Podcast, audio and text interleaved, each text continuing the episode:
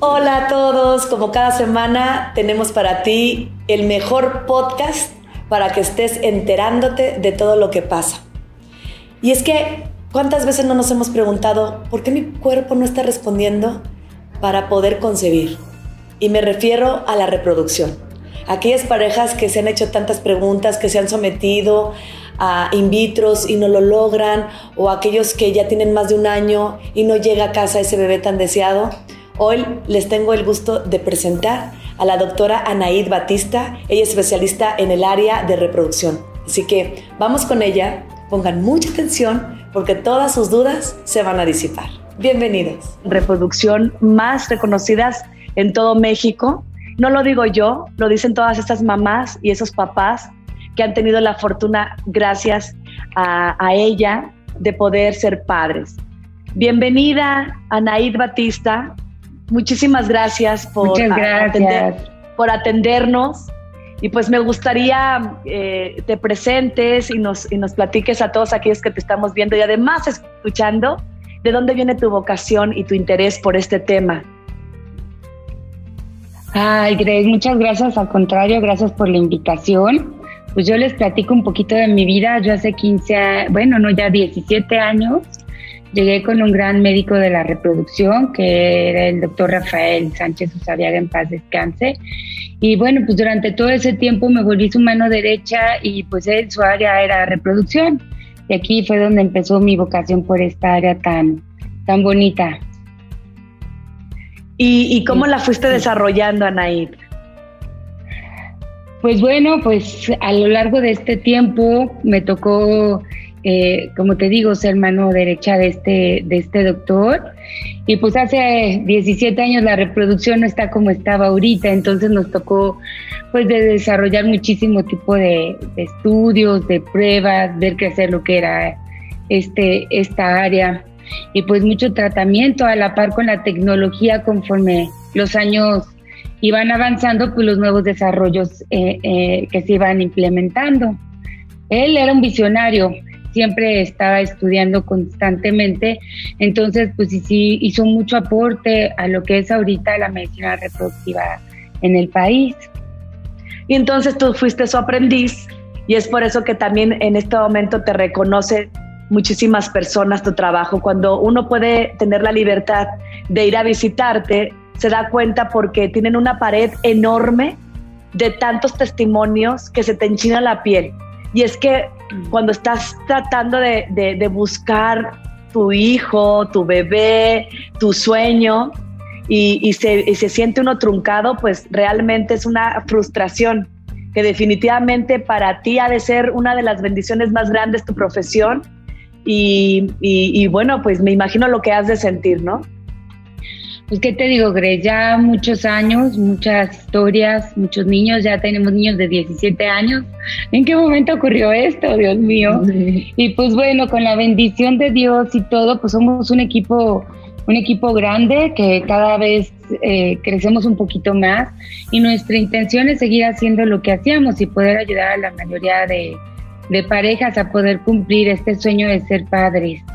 ¿Y cómo se aborda actualmente la reproducción? Bueno, pues hablando de este tiempo, ¿no? Cómo ha ido eh, desarrollándose la reproducción y en parte de nuestra área de cómo fuimos creciendo, desarrollamos un modelo más práctico y muy cómodo de cómo poder abordar a las parejas. De hecho, en la primera cita, pues tratamos ya de hacer todos los estudios. Tenemos un estudio que se llama ProBaby Check, el cual incluye una histeroscopía diagnóstica, que este estudio nos permite conocer por dentro la cavidad uterina para ver cómo está el endometrio, que es la parte interna que recubre el útero. Esta parte es muy importante y no siempre por ultrasonido se puede identificar eh, la mayoría de las anomalías que pudiesen presentarse, ¿no? Muchas veces hay pólipos, hay hiperplasias, que es el crecimiento anormal del endometrio, eh, y a la vez usamos una solución fisiológica que nos permite valorar si las trompas están permeables o no. En este estudio también hacemos aparte el espermiograma. Mucha gente, tal vez la mayoría de las veces, se enfoca en la mujer y no estudiamos al varón con la idea de que, bueno, pues seguramente como ya fue papá no hay que estudiarlo o siempre lo pasan desapercibido. Nosotros lo incluimos además de un estudio de tiroides y un papá Nicolau. Con esto podemos abordar de forma muy práctica para darnos una idea qué pudiera ser el problema que esta pareja estuviese presentando y de ahí determinar el tratamiento al cual los vamos a, a someter. Y por ejemplo, hablando de la pareja, ¿cómo sabes que es el momento de acudir, cuando pasa cuánto tiempo o, cuál, cuál es la, manera correcta en, la de, en la que uno tiene que llegar a ustedes. Claro, es una muy buena pregunta. Mira, se supone que infertilidad es un año de tener relaciones sin método de protección y que no se logre un embarazo. Actualmente ha cambiado un poco porque en pacientes de 35 años en adelante, ya no hay que esperar un año, ya con seis meses de estar teniendo relaciones y no lograr un embarazo, ya hay que buscar ayuda. Desgraciadamente nosotras tenemos un reloj biológico muy clavado, muy marcado, que a partir de los 35 años pues va en descenso. Entonces es por eso que a partir de esta edad, pues con seis meses ya hay que, ya hay que ver qué está pasando con el fin de tratar de lograr el embarazo y no llegar a los 40. Yo he escuchado muchísimo a, las mujeres y también a los varones hablar de es cansadísimo, eh, te duele, haces mucha la inversión, o sea, cuando los escuchas que no dio un resultado positivo, hay una fatiga y, y, hay, hay hasta cierto descontrol, ¿no? Que es normal. Pero esto es una realidad, doctora. Pues tristemente sí. ¿Qué te digo? Este, pobres pacientes, realmente son tratamientos un poco difíciles en el sentido de que pues, si hay un desgaste físico, un desgaste emocional, un desgaste económico, ¿por qué no? De pareja. Es por eso que nosotros al momento de hacer este tipo de estudios, pues la intención es irnos a lo más práctico y tratar de llegar al tratamiento ideal que quisiera uno que en el primer intento todos quedaran. Hay que ser claros en este, en este, en esta cuestión, porque depende del tratamiento al que nos sometamos, pues sabemos un poquito el porcentaje de éxito que podemos tener y, y es nuestro deber transmitirlo, no tampoco vender ilusiones falsas. En este caso todo depende, porque si es una pareja joven, es una pareja, se me ocurre, tiene ovario poliquístico, entonces ella no menstrua cada mes. Esa es una señal de que no está ovulando y que lo más seguro es que ese sea el motivo de, de su problema. Tenemos una muestra de semen normal, las trompas están permeables. Yo con ellos no me voy tan, tan rápido de someterlos a un tratamiento como por así decir, una inseminación o un in vitro. Con ellos lo que yo sí hablo que es un proceso que nos puede llevar de tres a seis meses, en el cual yo con medicamento voy a hacerlos ovular, voy a monitorear el desarrollo del folículo para que en el momento que esté ella lista, yo les diga, nada más dos días les pido, dos, que hay que tener relaciones y este, pues esperar. Esto es lo que les digo que nos puede llevar de tres a seis meses. La mayoría de las veces es antes, pero sí prefiero ser un poco más extrema para que no se me desanimen en la primera y por qué no pegó, ¿no? Por ejemplo, también el in vitro, que pudiese ser otro tipo de tratamientos, estos ya están más específicos. Si están con las trompas ligadas, si tienen vasectomía, si es alguna paciente que tiene endometriosis o que tiene algún otro factor que impida que de forma natural se dé este embarazo, ya tenemos que llegar a ese tipo de técnicas. Y ahí pues entramos un poquito a la estadística, ¿no? De saber dependiendo de la edad el porcentaje de, de éxito y pues bueno, sobre la par, porque muchas veces podemos decir que las cosas son según la estadística de determinada manera, pero hasta que no valoramos el desarrollo de sus embriones, que vemos cómo están dividiendo y todo, podemos ser un poco más claros en el pronóstico de, este tipo de tratamientos. Y hablando de los estudios, más o menos, ¿cuáles son los que se tienen que realizar? Y, ya escuché que, comentaba que en un periodo largo, pero, pero cuando, cuando pega, pues obviamente dices, ay, canijo, y no llegué a tanto, ¿no? Claro, ah, pues ahorita me acaban de tocar por la bendición de Dios dos, que llegaron estudios iniciales, o sea, llegan las pacientes, se les hace el interrogatorio, lo cito para este estudio que te comento, y la mayoría de las veces, como es alrededor del día 12, tengo unos pacientes ahorita que llegan a su cita de primera vez, les indico los estudios que tenemos que tomar y como sé qué día van a ovular porque medimos el tamaño del folículo, estos pacientes les indico más o menos qué día pueden tener relaciones y ver si lo podemos intentar. La mayoría de las veces cuando hacemos este estudio, como pasamos líquido, se destapan las trompas. Y pues feliz porque, oh sorpresa, ya no les bajó, ya están embarazados. Este, ambos casos muy diferentes. Una llevaba un año buscando el embarazo y no pegaba.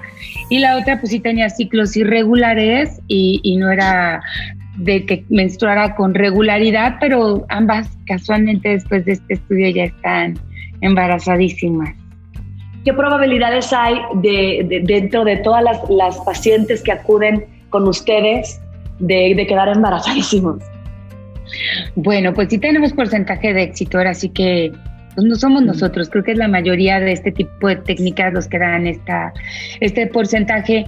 Eh, la inseminación intrauterina es alrededor del 30%. El in vitro sí es el que es, eh, tiene un mayor éxito dependiendo de la edad de la paciente. Menores de 35 años tenemos una tasa de embarazo ahorita del 65-70%. Mayores de 35 sí es más baja. Ahora sí que más cerca de los 40 pues ya estamos hablando de un, de un porcentaje de éxito muy bajo. En este tipo de casos, eh, desgraciadamente, pues no es culpa ni de nosotros ni de la paciente. La calidad del óvulo eh, va en decadencia, por eso se sabe que a, ya alrededor de los 40 años, eh, nuestros óvulos ya no tienen la misma calidad, por eso aumenta el riesgo de abortos, de infertilidad, de alguna anomalía cromosómica como es el síndrome de Down y todo eso, ¿no? Entonces, este tipo de pacientes a veces, pues dependiendo del caso, es muy individual, pues existen también otras alternativas como puede ser la donación de óvulos. Que alguien menor de 35 años les pueda donar óvulos a ellas se fecundan con el esperma de su esposo y ellas pueden ser mamás con una probabilidad de éxito más alta. Y no nada más esto, también con la, seguridad mayor de que el bebé esté bien. ¿Atienden de todo, doctora? Así, absolutamente a todos. Sí, atendemos parejas heterosexuales, parejas del mismo sexo, eh, madres solteras por elección, de todo. Ahora sí que pues la intención es poderles ayudar a cumplir el sueño de ser papás. Escuchándola hablar de, de los 40 y así, pues qué, qué, qué, bien y enhorabuena por aquellas que, que, como yo, después de los 40 pudimos tener un bebé de manera natural. Y, y me sumo a este tipo de, de, casos porque, porque con orgullo lo digo, tiene mucho que ver, ¿no? Doctora, a mí me gustaría que, que, pudiera platicarnos ¿En qué consiste o por qué? o sea, porque estaba hablando de la calidad de los, de los óvulos. Sí, así es, Grace. Este, desgraciadamente, nacemos con una determinada cantidad de óvulos que en el transcurso de nuestra vida se van agotando. Cuando ya no tenemos más óvulos es cuando llega la menopausia. Entonces, a partir de los 40 es la cantidad de óvulos que nos quedan, la calidad ya no es la misma. Se cree que, son óvulos que tienen alguna alteración cromosómica y es por eso que son contados los casos como los tuyos, que de verdad se cuentan con la mano, yo creo. Me ha tocado conocer muy poquitos que pueden tener la fortuna de tener un hijo sano. La mayoría de estas situaciones o no se embarazan o son abortos o son bebés con síndromes como platicábamos, como el síndrome de Down, alguna otra cantidad de síndromes que pues, realmente ponen en, riesgo la salud de los bebés. Digo, no estoy diciendo que el niño con síndrome de Down eh, tenga algún problema, pero algunas veces vienen con otro tipo de anomalías, ya sea cardíacas, respiratorias o de otra índole. ¿Y hay un estudio específico para prever o para anticiparnos ante este tipo de, de enfermedad? Sí, ahorita pues la tecnología, como te comento, que ha cambiado en todos estos años, ya se puede extraer el ADN de los embriones dentro de la sangre materna. Antes era necesario hacer el estudio de la amniocentesis, que hay que es invasivo, pues hay que hacer, obtener una muestra de líquido amniótico de la pancita de la mamá para ver el estudio cromosómico del bebé. Este tipo de estudios cada vez la tecnología es más específica y nos permite conocer casi en un 99.9% de confiabilidad eh, el estado cromosómico de, de los bebés. Entonces así ya sabríamos si el bebé viene bien o viene mal y aparte si es niño o niña, porque nos permite, al conocer los cromosomas, conocemos su cromosoma sexual, lo que nos dice el sexo. Entonces este tipo de estudios, sí, perdónenme. Perdón, no, nada más rápido. Este tipo de estudios se, se recomiendan mucho en pacientes mayores de 35 años. Para pues estar un poquito más seguro de esto. Y por ejemplo, cuando es la fecundación in vitro, yo he escuchado mucho que, ay, se fecundó porque seguro, es que ya son gemelos, son cuates, son triates o, eh, hasta más, ¿no? Esto, esto siempre es así, no, no hay un, embrión, o sea, hablando de uno solo. Claro, por supuesto. Cuando hacemos un in vitro, ¿en qué consiste? En estimular a la paciente con medicamentos para que superovule y obtengamos la mayor cantidad de óvulos posibles. Una vez listos, estos se extraen y se fecundan de forma artificial en el laboratorio. De ahí se va dando un desarrollo del embrión y, lo adecuado pues es llegar al quinto día. Se cree que son los embriones que son más fuertes y que tienen mayor porcentaje para implantar. Entonces ahí ya colocamos uno o dos embriones máximo, no más. Los embriones restantes se congelan para futuros intentos. Ahorita, pues lo ideal es transferir un embrión único con la intención pues, de poder tener un embarazo unitario y con eso disminuir el riesgo de lo que es el embarazo gemelar, que pues bueno, como muchos sabemos, no todos llegan a término, este, son embarazos de alto riesgo y pueden tener algún tipo de complicaciones. Claro, nos falta la paciente que por decisión propia asuma correr ese riesgo y diga, yo no tengo problema, si es un embarazo gemela, yo así lo acepto. Claro, también sí, sí perdón, perdón. A sabiendas de que pues tal vez los dos, puede ser que los dos implanten, pero a la mera hora uno nada más crezca. Entonces, pues bueno, ya es una decisión que en conjunto y dependiendo de la calidad del embrión, pues se platica con la pareja y ellos deciden este, si colocar uno o dos. Para aquellos que nos estén escuchando y viendo y estén con un problema similar o con una angustia o que más bien tengan ganas de ser papás y, por alguna razón no lo estén logrando, porque ya después de un año, como lo comentabas, no pueden. Eh, si yo soy ya tu paciente, ¿qué es lo primero que me recomiendas hacer? ¿Qué estudios? ¿Qué tengo que hacer para, para saber si realmente soy candidata o no para someterme a esta fecundación in vitro? Bueno, cada caso es individual, pero por lo general pedimos este estudio y lo pedimos a, la pareja. Como te comento, le llamamos Probaby Check. Hacemos en un día específico del ciclo de la paciente, que es alrededor del día 10. Y ese día, dependiendo lo que encontremos, este, normalmente ya, ya indicamos por qué camino vamos a seguir. Hay otro tipo de pacientes, se me ocurre ahorita como la paciente que tiene abortos repetitivos.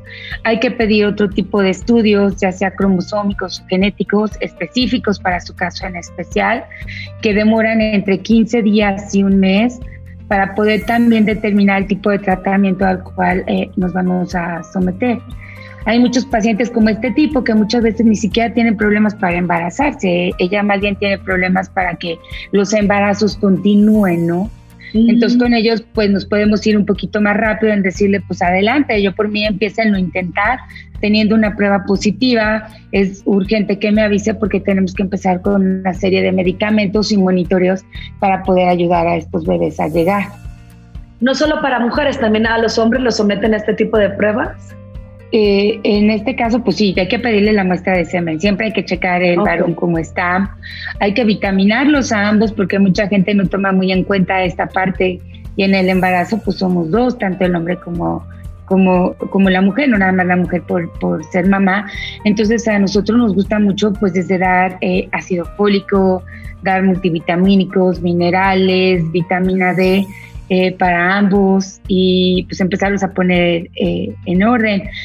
Sí hay muchos casos en el cual el varón es el problema. En la mayoría de las veces este, el tratamiento de in vitro es la solución O en el caso de los pacientes que tienen vasectomía, pues bueno, ahí sí lo tenemos que someter a una cirugía para poder obtener eh, una muestra del testículo y de ahí extraer los espermatozoides. Y cuando en el caso de la mujer o ya sea del hombre hay una adicción de por medio, el, progreso es, es, este, si llega o no. Pues bueno, este, no todo el mundo te confiesa esa parte. Incluso sí, sí, se investiga.